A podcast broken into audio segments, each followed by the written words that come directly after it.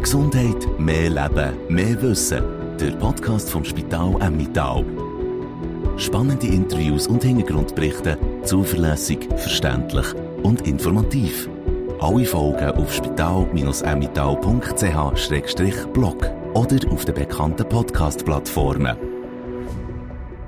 Grüß euch miteinander und willkommen zum Podcast vom Spital Emmittal zum Thema Urologie. Das Spital Emmittal hat seit dem September neu eine Klinik für Urologie. Der Chefarzt Harald Vöpel leitet den neuen Fachbereich und beantwortet uns in diesem Podcast Fragen zum Angebot und zu seiner Arbeit als Urolog. Grüß euch wohl. Herzlichen Dank für die Einladung.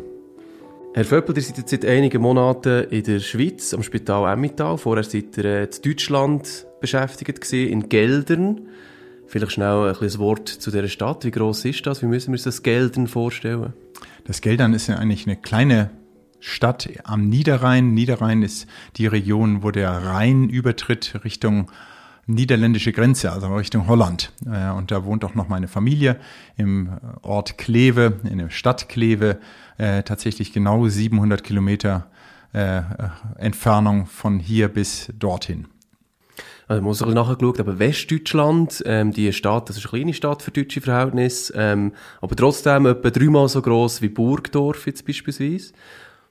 Das ist, das ist richtig, ohne dass ich mich hier in der, in der Kleinstadt-Atmosphäre hier unwohl fühle. Tatsächlich haben wir auch in einem Vorort von Kleve gewohnt, äh, Ortsteil Reichswalde, äh, und so dass wir mit der eigentlichen Stadt gar nicht so viel zu tun hatten. Die Stadt Kleve lebte insbesondere durch die vielen Niederländer, die am Wochenende einkaufen gekommen sind. Und das war äh, durchaus interessant, da sozusagen mit äh, fast schon Multikulti äh, dort, dort äh, in der Bevölkerung zu sehen und äh, miteinander zu tun zu haben. Und jetzt seid ihr seit einigen Monaten eben in der Schweiz, da im Emmental. Wie habt ihr die erste Zeit zu Burgdorf jetzt erlebt? Tatsächlich wunderbar. Wir hatten natürlich einen hervorragenden Spätsommer mit äh, wunderbaren Wochenenden, so dass ich äh, viele Ausflüge gemacht habe. Am Wochenende am Ruhgand gewesen. Äh, zwei Wochen davor war ich tatsächlich auf dem Schrattenfluh auf beiden Berggipfeln habe auch schon äh, diese Herzschlaufen mit dem Fahrrad äh, äh, sozusagen äh, ja unternommen. Einmal Westschlaufe und einmal die äh, Herzschlaufe Ost äh, mit wunderbaren Blicken auf die Berge, auf die 4000er, äh, so dass ich da wirklich äh, mich mich extrem wohlfühle und äh, äh, voller Stolz sozusagen äh, äh das Emmy-Tau meine neue Heimat nennen kann. Und tatsächlich ist der Aufkleber Emmental auch schon auf meinem Auto drauf hinten. Was habt ihr vorher schon gewusst über das Emmental? Tatsächlich ganz wenig. Ich äh, wusste äh, von, dem, von dem Namen zumindest Entlebuch, da wo die Hunderasse herkommt und vom Emmental, dass da der schöne Käse herkommt, aber sonst nicht, nicht viel gewusst. Wusste die in, in Nähe äh, in die Großstadt Bern, äh, das ist natürlich immer mal ganz nett, äh, wenn man eine Großstadt besuchen kann und nicht allzu viel Kilometer fahren kann. Äh, aber ansonsten fühle ich mich doch eher in diesen kleineren Städten wohl, wo man sich mal mehrfach begegnet und äh, wo man so ein bisschen sich schnell heimischer fühlen kann. Werdet ihr schon erkennt auf der Straße?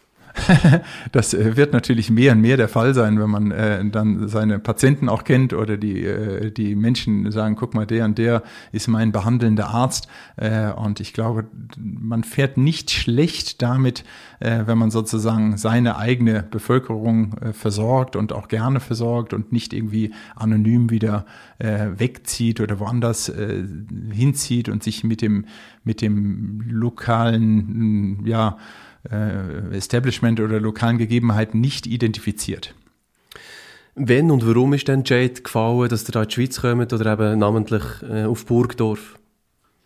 Tatsächlich über, über eine Stellenannonce, die ich gefunden habe im Deutschen Ärzteblatt äh, in meiner Klinik in Geldern lief es nicht ganz so günstig für mich, wenn ich das sagen darf. Äh, äh, war schwierige Mitarbeiterkonstellation, die mehr geblockt haben, als irgendwie eine neue Person angenommen zu haben. Ich habe äh, zu wenig Unterstützung gekriegt durch die Geschäftsführung ähm, und äh, dann habe ich mich in mehreren Städten in Deutschland beworben.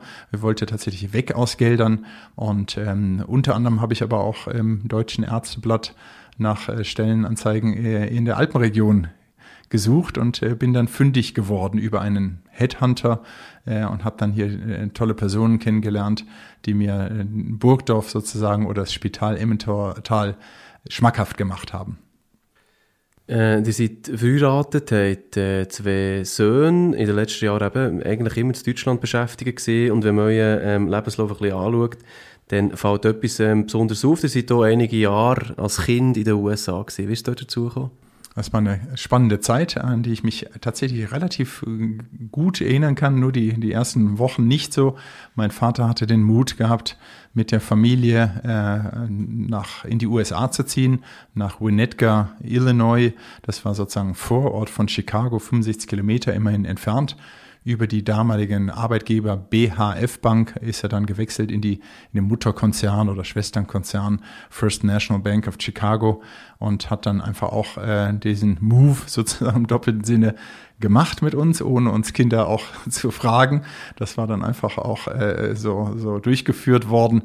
Und ich glaube, nach ganz, ganz kurzer Zeit sind wir da äh, in die Schule eingestiegen und ich bin da in die erste Klasse eingeschult worden und musste zack, musste, musste, musste amerikanisch lernen und äh, mit den Nachbarskindern spielen und nicht nur müssen, müssen, sondern wollen. Und das ging ganz schnell. Und wir haben laut Eltern wohl nach drei Monaten gut, gut äh, mit den Nachbarskindern äh, kommunizieren können, also Englisch sprechen können. Wie hat euch die Zeit prägt? Also wenn man jetzt so ein bisschen den Vergleich zieht, euer Vater hat das schon gemacht, ist in ein anderes Land, USA ist ein bisschen weiter entfernt als jetzt die Schweiz beispielsweise. Aber ist die Offenheit, äh, am anderen Ort etwas aufzubauen, kommt das vielleicht auch ein bisschen aus der Kindheit von dort, dass ihr realisiert habt, dass das so möglich ist? So? Das ist wahrscheinlich tatsächlich so, dass man so ein bisschen offen ist für Neues. Wir haben auch mal ähm, mit meiner Frau und dem mm, ersten Sohn Bennett äh, auch den, den Umzug nach Magdeburg gewagt, sozusagen vom Westdeutschland nach Ostdeutschland. Und das ist immer noch durchaus auch eine, eine, eine, eine Trennung da, tatsächlich, auch in den Köpfen, im Mindsetting, im, im, im, im der Art und Weise der Menschen tatsächlich.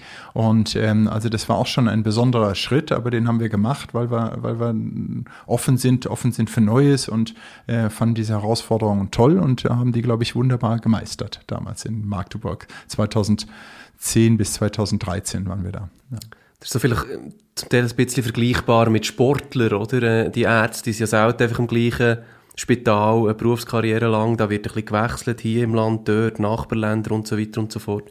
Ist das etwas Spannendes am, am Job oder ist das so etwas, was durchaus mühsam ist? Weil jetzt, der hat ja gesagt, also ich gehe davon aus, dass der King und, und die Frau nicht nachzieht jetzt jetzt auch Metall oder ist da irgendetwas geplant? Das ist, ist tatsächlich geplant. Äh, zur ersten Halbfrage zurückkommend. Äh, ich glaube schon, also dieses Corporate Identity, das würde ich sagen, das äh, lebe ich. Also es ist immer so, dass jetzt hier mein mein, mein Logo auf der Brust auch äh, sozusagen äh, lebe und äh, auf Veranstaltungen bin, auf äh, äh, ja, Ortsveranstaltungen. Also hat nichts nur mit dem Spital zu tun. Ähm, und das, das, das lebe ich tatsächlich. Also es ist, äh, ich, ich trete an für den Verein jetzt sozusagen, für den Club, um in, deinen, in ihrer Sprache zu bleiben. Und äh, das andere ist tatsächlich, dass es ganz offen kommuniziert wurde von Anfang an dass wir jetzt ein Jahr lang das einfach auch mal so uns anschauen äh, und im zweiten Jahr dann überlegen, wann und wie wir die Familie äh, hier rüberkriegen. Äh, und und äh, da, da müssen wir nochmal schauen. Aber es ist zumindest erstmal kommuniziert worden, ein Jahr lang erstmal Wochenend äh, Ehe zu führen. Und äh, es ist auch nicht jedes Wochenende, sondern sind schon diese 700 Kilometer Fahrten, sind schon durchaus anstrengend, äh, bis zu acht Stunden einfache Fahrt, ja. Schauen wir noch einmal auf den Werdegang. Ähm, zwischen 6 und 9 seid ihr eben in den USA gewesen, und dann wieder zurückgekommen auf Deutschland, dort die ganze Schule absolviert und irgendwann ist, ist das Thema ähm, vom, von der Berufswahl gekommen, respektive von der Studiumwahl, ein Medizinstudium, da hat mich für das entschieden, wie ist da dazu gekommen? Tatsächlich war ich äh, bis zum Schluss ganz offen, wo meine berufliche Richtung hingeht, ähm, habe mich dann doch irgendwie gegen andere Berufszweige, äh, zum Beispiel Betriebswirtschaft oder Volkswirtschaftslehre, wie mein Vater das gemacht hat, äh, dagegen entschieden. Jura wollte ich nicht. Biologie hatte ich gedacht, äh, ist jetzt nicht so ganz ideal für den Broterwerb und da waren ganz spannende andere ähm, Abiturienten äh, oder, oder Schüler, Freunde und Kollegen, die dann auch diesen, diesen Schritt gewagt haben ins Medizinstudium. Wir sind, glaube ich, von 144 Abiturienten äh, tatsächlich 13 oder 14 äh, Personen gewesen, die Medizin studiert haben. Ja. Also ein bisschen, bisschen Anlehnung auch an die anderen äh, und dachte, das wäre sicherlich reizvoll, auch wenn in der eigenen Familie nur in Anführungsstrichen ein Onkel äh, mal Augenarzt war und ist, äh, aber ansonsten eigentlich so richtig viel Kontakt zur Medizin nicht gehabt. Ja. Wie ist zur Fachrichtung Urologie gekommen? Im Grunde per Zufall tatsächlich, also das muss man äh, offen und ehrlich so sagen. Äh, eigentlich war die äh, Ausrichtung Richtung äh, Orthopädie, Unfallchirurgie hätte mich durchaus gereizt und da war keine Stelle frei und dann wie es so kommen sollte, war zufällig in der äh, Klinik für Urologie dann eine Assistenzarztstelle frei, sozusagen so eine, ja, ein bisschen Unterassistent, äh, eine Stufe weiter, Jungassistent AIP, Arzt im Praktikum hieß das. Und äh, da habe ich dann ganz schnell äh, meine Position gefunden, nach elf Tagen Einarbeitung sogar Nachtdienste schon machen können und habe mich da sehr wohl gefühlt. Das war in Bad Soden am Taunus. Jetzt äh, Urologie, das ist äh, ein Fachbereich, der sehr äh, tabubehaftet ist. Äh, viele Leute würden wahrscheinlich eure Arbeit nicht wollen machen, wenn ich das so sage, oder? Das ist äh, sehr richtig tatsächlich. Mein, mein, mein Schwager, der hier auch mittlerweile einge äh, bürgert ist. Der ist, äh, wohnt in äh, Eglisau, äh, arbeitet für eine große Uhrenfirma in Schaffhausen. Ähm, der, der äh, erkennt mich als Arzt voll an und sagt, Donnerwetter, das könnte ich nicht. Ich könnte wiederum seinen Job nicht. Ähm, aber tatsächlich dieses Tabuthema, ähm, wir empfinden es natürlich nicht mehr durch das tagtägliche Tun als Tabu und andererseits äh, war gerade in der Studentenzeit tatsächlich so, dass man mit dem äh, mit dem Hinweis, dass man Urologe ist oder wird, äh, dass man da auch keine Frau hat aufreißen können. Ja, ja aber ist so etwas, was ein bisschen ärgert, wenn die Leute ähm, dann kommen und sagen, aha, Urologie, Urologe, ähm, ist das nicht grusig? Ja, es wird, wird tatsächlich äh, verbunden mit, mit äh, sozusagen der reinen Männer Männermedizin, aber es ist es ja nicht. So wie der Gynäkologe tatsächlich für die Frauen zuständig ist, der Urologe nicht nur für die Männer zuständig, sondern wir haben ja diverse Erkrankungen äh, von äh, Nierenerkrankung, Harnleiterblase, die ja auch äh, zu den Frauen gehören. Inkontinenz ist ein großes Thema. Äh, da sind mehrheitlich die Frauen äh, unsere Patienten, so dass wir roundabout vielleicht ein Drittel äh, Frauen als Patienten haben und äh, zwei Drittel Männer. Die Steine habe ich jetzt äh, gar nicht erwähnt, die natürlich äh, zwar auch mehrheitlich äh, äh, bei Männern vorkommen, aber ähm, also Nierensteine, Harnlettersteine, Koliken äh, und dennoch äh, ist etwa dieses Verhältnis ein Drittel, zwei Drittel äh, äh, zu ja, Gunsten der Männer, in dem Fall aber nicht eine reine Männerheilkunde. Ja. Wir haben schon ein paar Stichworte gehört, äh, was so im Tätigkeitsbereich gehört. Wie äh, sieht das Angebot hier in Burgdorf in Sachen Urologie konkret aus? Konkret ist es so, dass wir leider äh, aktuell keine Auftragsleistung Nierenoperationen äh, haben und leider eine sogenannte Mini-PNL auch nicht, äh, PNL auch nicht, Mini-PNL auch nicht, Entschuldigung. Ähm, das ist eine perkutane äh, Therapie, also durch die Haut äh, durchgeführte Therapie eines äh, größeren Nierenbeckensteines. Ansonsten decken wir das äh, Portfolio weitgehend ab. Äh, die großen, bei großen Blasentumoren, wo eine Blasenentfernung durchgeführt werden muss, äh, schicken wir die Patientin in die, ins Inselspital nach Bern. aber ansonsten decken wir das Gebiet der Urologie nahezu vollständig ab. Ja, können wir da ein paar konkrete Beispiele noch haben vielleicht? Ja, tatsächlich. Also es ist äh, denn ähm, ähm, die Prostataerkrankung äh, gut und äh, bösartige Prostataerkrankungen sind ähm, ähm, konservative Dinge wie Hodenentzündung, aber auch der Hodenkrebs ist dabei. Das war ja auch ein Thema jetzt wieder bei wiederholten äh, Fußballspielern, die ähm, mit dem Hodenkrebs aufgefallen sind. Äh, das ist manchmal die, die äh, männliche Unfruchtbarkeit oder umgekehrt der Sterilisationswunsch. Es sind äh, ähm, äh, Erkrankungen äh, der Blase, das heißt äh, blutige Urinabklärung oder Entdeckung eines Blasentumors und dann äh, Wegschneiden eines Blasentumors durch die Harnröhre. Ja, und eben die, die große äh, Anzahl der äh, Steinpatienten, äh, das sind die Nierensteine, die gar nicht so schmerzhaft sind, sondern dann per Zufall abrutschen in den Harnleiter, den Harn blockieren und eine sogenannte Harnleiterkolik auslösen. Jetzt hat man sich eben äh, im, am Spital auch mit entschieden, so eine Klinik für Urologie aufzubauen. und hat das eigentlich euch übergeben und am Ende Höft, wo mhm. mit euch zusammenarbeitet. Wie baut man so eine Abteilung auf? Respektive, was braucht ein Urolog in seinem Arbeitsalltag für Instrumente beispielsweise? Ja, also man muss natürlich dazu sagen, dass wir, dass wir ähm, die Klinik für Urologie aufgebaut haben oder aufbauen äh, äh, auf, auf Gedanken der äh, Spitalleist für Spitalgeschäftsführung äh, hin, dass man sagte, es braucht noch mehr Urologen. Äh, ich möchte fairerweise dazu sagen, dass wir natürlich hier auch äh, drei äh, ortsansässige Urologen haben. Das ist der Dr. Sieber, der Dr. Fatzer und Frau Dr. Häni, die hier einfach jahrelang äh, die Emmentaler Bevölkerung urologisch versorgt haben. Äh, und jetzt ist es aber so, dass äh, sozusagen eine äh, äh, einer, äh, Herr Sieber, eventuell in Pension gehen wird nächstes Jahr und man sozusagen in die Zukunft blickt und sagt, Mensch, wir brauchen urologische Versorgung. Ja, tatsächlich ist es so, dass wir äh, ganz konkret, äh, wir hatten äh, leere Räumlichkeiten mit Schreibtischen drin und wir haben tatsächlich jeden Kugelschreiber, jedes Formblatt, jeden Aufklärungsbogen, jeden Katheter, jede Gel, alles hatten wir bestellen müssen und sind jetzt mittlerweile nach zwei Monaten so, dass wir, glaube ich, zu 98 Prozent der Materialien am Start haben, äh, bis hin zu Verbandsmaterial, Blutabnahmeröhrchen, Kanülen und, und, und.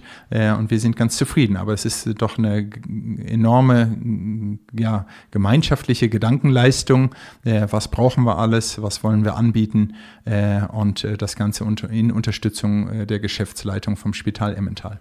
Genau, und das Ziel ist einfach, äh, dass ihr noch gut aufstellen für die Zukunft, weil die Nachfrage scheinbar wird steigen.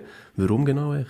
Tatsächlich hat das was mit der Alterspyramide zu tun, also die, die äh, demografische Entwicklung, so heißt es, äh, äh, lässt erkennen, dass die Bevölkerung älter und älter und älter wird und entsprechend äh, wir auch dann mehr und mehr Patienten haben, deren Organe schwächeln oder ähm, die wir versorgen müssen, ob das jetzt äh, tatsächlich neu entdeckte Blasentumore sind oder das äh, schwere Wasserlösen, äh, diesbezügliche Beschwerden der Prostata. Ähm, das ist sozusagen belegbar und äh, ähm, in weiser, ja, und zusätzlich noch will ich dazu sagen, dass es Daten darüber gibt, dass äh, ein bestimmter Prozentsatz der Bevölkerung aus dem Emmental herausgeht in andere Spitäler und die wollen wir sozusagen wieder zurückholen, äh, dass wir äh, ganz sicher glauben, dass wir die auch hier gut versorgen können werden. Ja, wenn man das Angebot schon vor der Tür hat, ist das natürlich gäbig und für das wollen wir ja auch ein bisschen ähm, äh, Werbung machen sozusagen. Wer kommt zu euch? Wie alt sind die Leute? Was, was haben die für Probleme? Äh, tatsächlich müssen wir natürlich uns erstmal kennenlernen lassen äh, durch die Hausärzte. Ähm, die, es waren einige Patienten dabei, die, die jetzt äh, äh höheren äh, Alters waren und äh, die hatten Wasserlöse-Schwierigkeiten, die hatten mal erhöhte PSA-Werte, die haben ähm, äh, mal Blut im Urin, die haben mal eine Drangharn-Symptomatik. Ähm, das sind so die, die ersten Fälle. Dann immer wieder mal natürlich auch eine Harnletterstein-Kolik, die wir notfallmäßig versorgen. Und ähm, ja, letzten Endes geht es darum, dass die gerade die zuweisenden Hausärzte uns kennenlernen äh, äh, und, und äh, wir hoffen, dass wir natürlich äh, jeweils einen Daumen hoch bekommen von den Patienten, die wir gut versorgen und äh, ehrlich und offen mit denen äh, unsere Dinge kommunizieren äh, und dann hoffentlich auch unseren, unseren äh, Platz finden hier im Emmental. Wie baut man denn äh, das Ganze auf? Also geht man da bei der Hausärzten vorbei, stellt sich vor äh, oder, oder wie läuft das? Das ist tatsächlich äh, äh, ähm, ursprünglich angedacht worden, dann auch zusätzlich auch äh, konkret jetzt umgesetzt worden. Äh, jeder hat doch seine Termine, äh, so dass manchmal die Terminfindung etwas schwierig ist. Also der eine oder andere Termin ist jetzt Richtung Richtung äh, Dezember auch schon äh, geplant. Und ähm, aber das ist äh, tatsächlich so, dass man auch manchmal auch zum Telefonhörer greift und dann äh, äh mit miteinander primär schon kommuniziert. Die Fotos sind äh, äh sozusagen äh, schon veröffentlicht worden, also man, man weiß, wie wir ein bisschen aussehen, man kann das auch googeln, aber ansonsten jederzeit gerne, äh, wollen wir gerne natürlich äh, auch mal äh, bei uns bei den Praxen vorstellen, ja. Wie du vorhin gesagt hast, eben so ein bisschen ältere Leute insbesondere, die jetzt äh, in der Anfangsphase sind gekommen oder sind weitergeleitet worden vom Hausarzt. Ähm, wie sieht es aus in Sachen Vorsorge? Gibt es generell äh, das Gebiet Urologie, wenn müsste man vielleicht einen Check machen?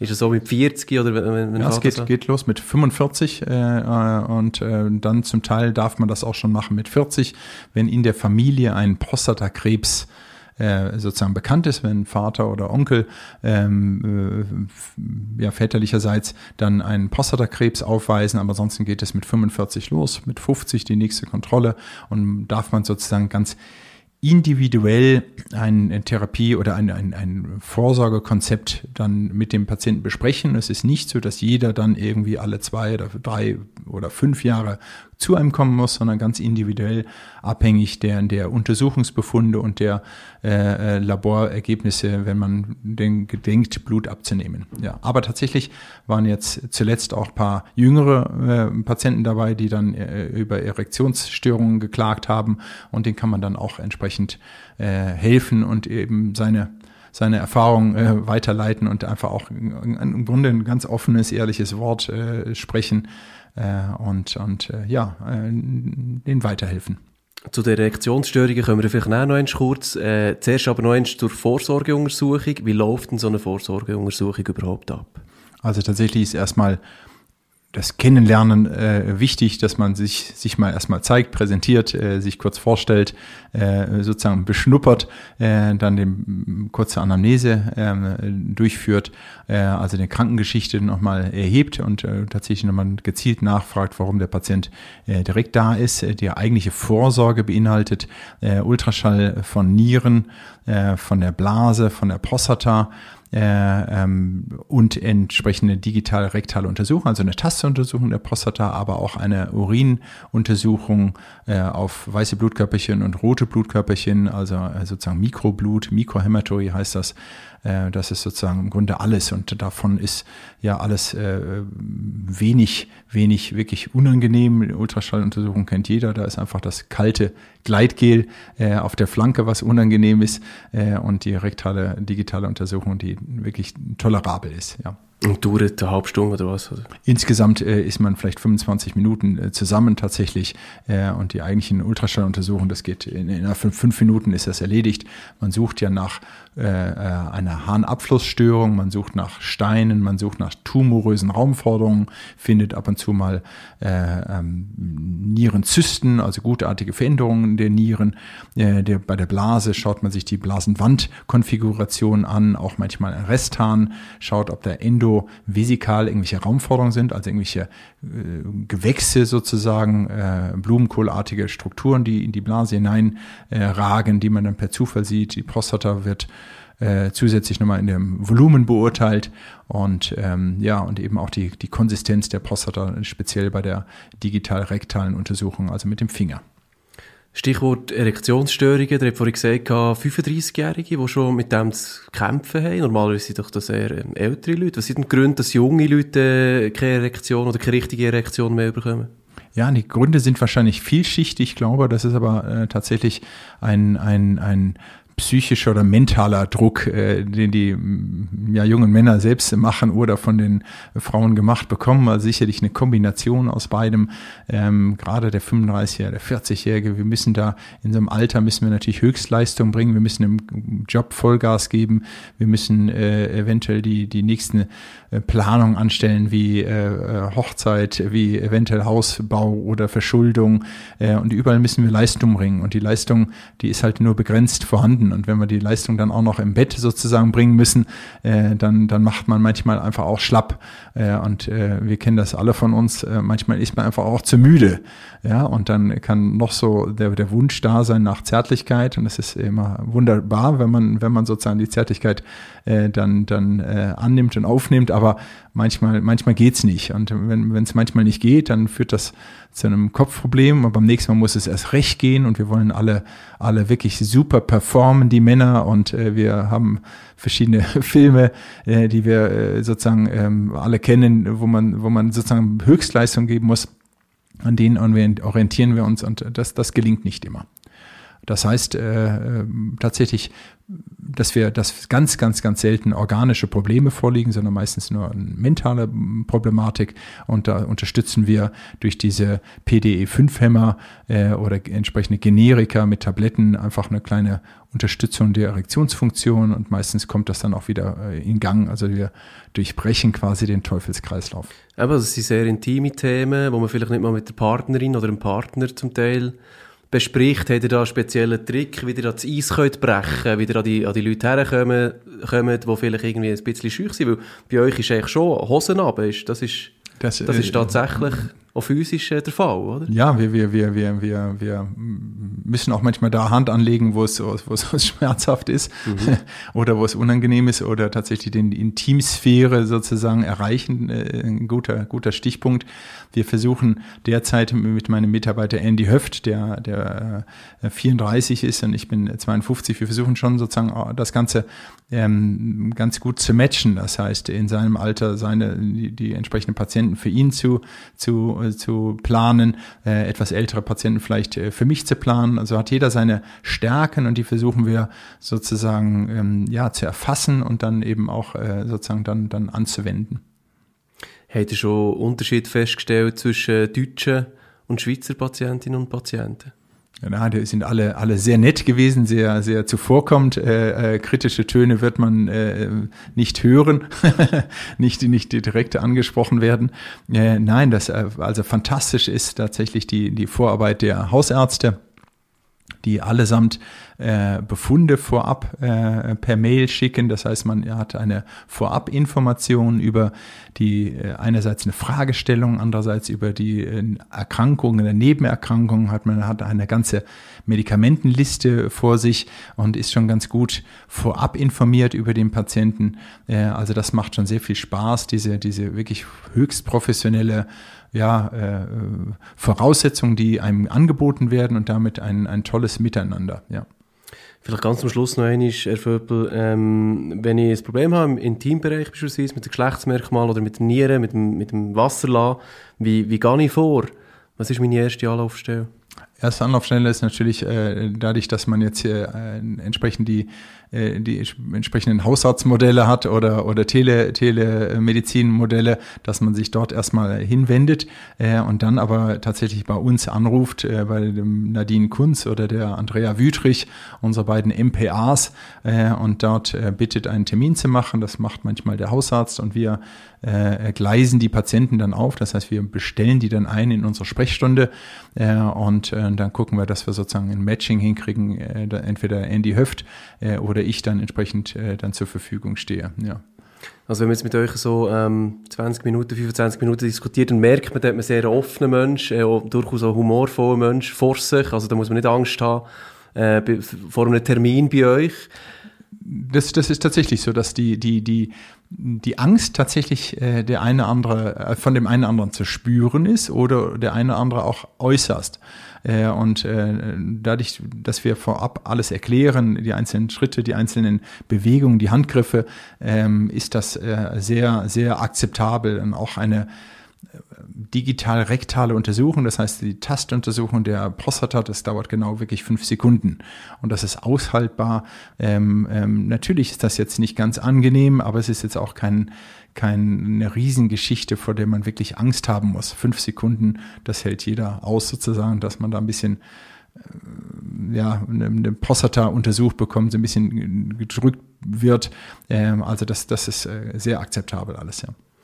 Genau, also Angst haben muss man nicht vor der Untersuchung und vielleicht auch nicht vor der letzten Frage. Das betrifft jetzt eher mehr. Also ich denke eben, dadurch, dass ihr offene Person seid, frage ich jetzt das, habt ihr einen Lieblingswitz, was Urologie betrifft? Ja, die, die meisten äh, Urologenwitze, die kann man tatsächlich nicht erzählen, schon gar nicht in der Öffentlichkeit. die erzähle ich dann mal unter vier Augen oder vielleicht in der Kneipe mal, aber äh, es gibt einen Witz, der tatsächlich nett ist und äh, der geht wie folgt. Treffen sich zwei Urologen, da fragt der eine den anderen, und wie geht's und steht's? dann antwortet der andere, beides gut. Sehr gut. Merci vielmals. Der Harald Vöppel, Chefarzt der Klinik für Urologie am Spital Emmental. Vielen Dank. Herzlichen Dank für die Möglichkeit, hier mich vorstellen zu können. Mehr Gesundheit, mehr Leben, mehr Wissen. Der Podcast vom Spital Emmental. Alle Folgen auf spital-emmental.ch-blog.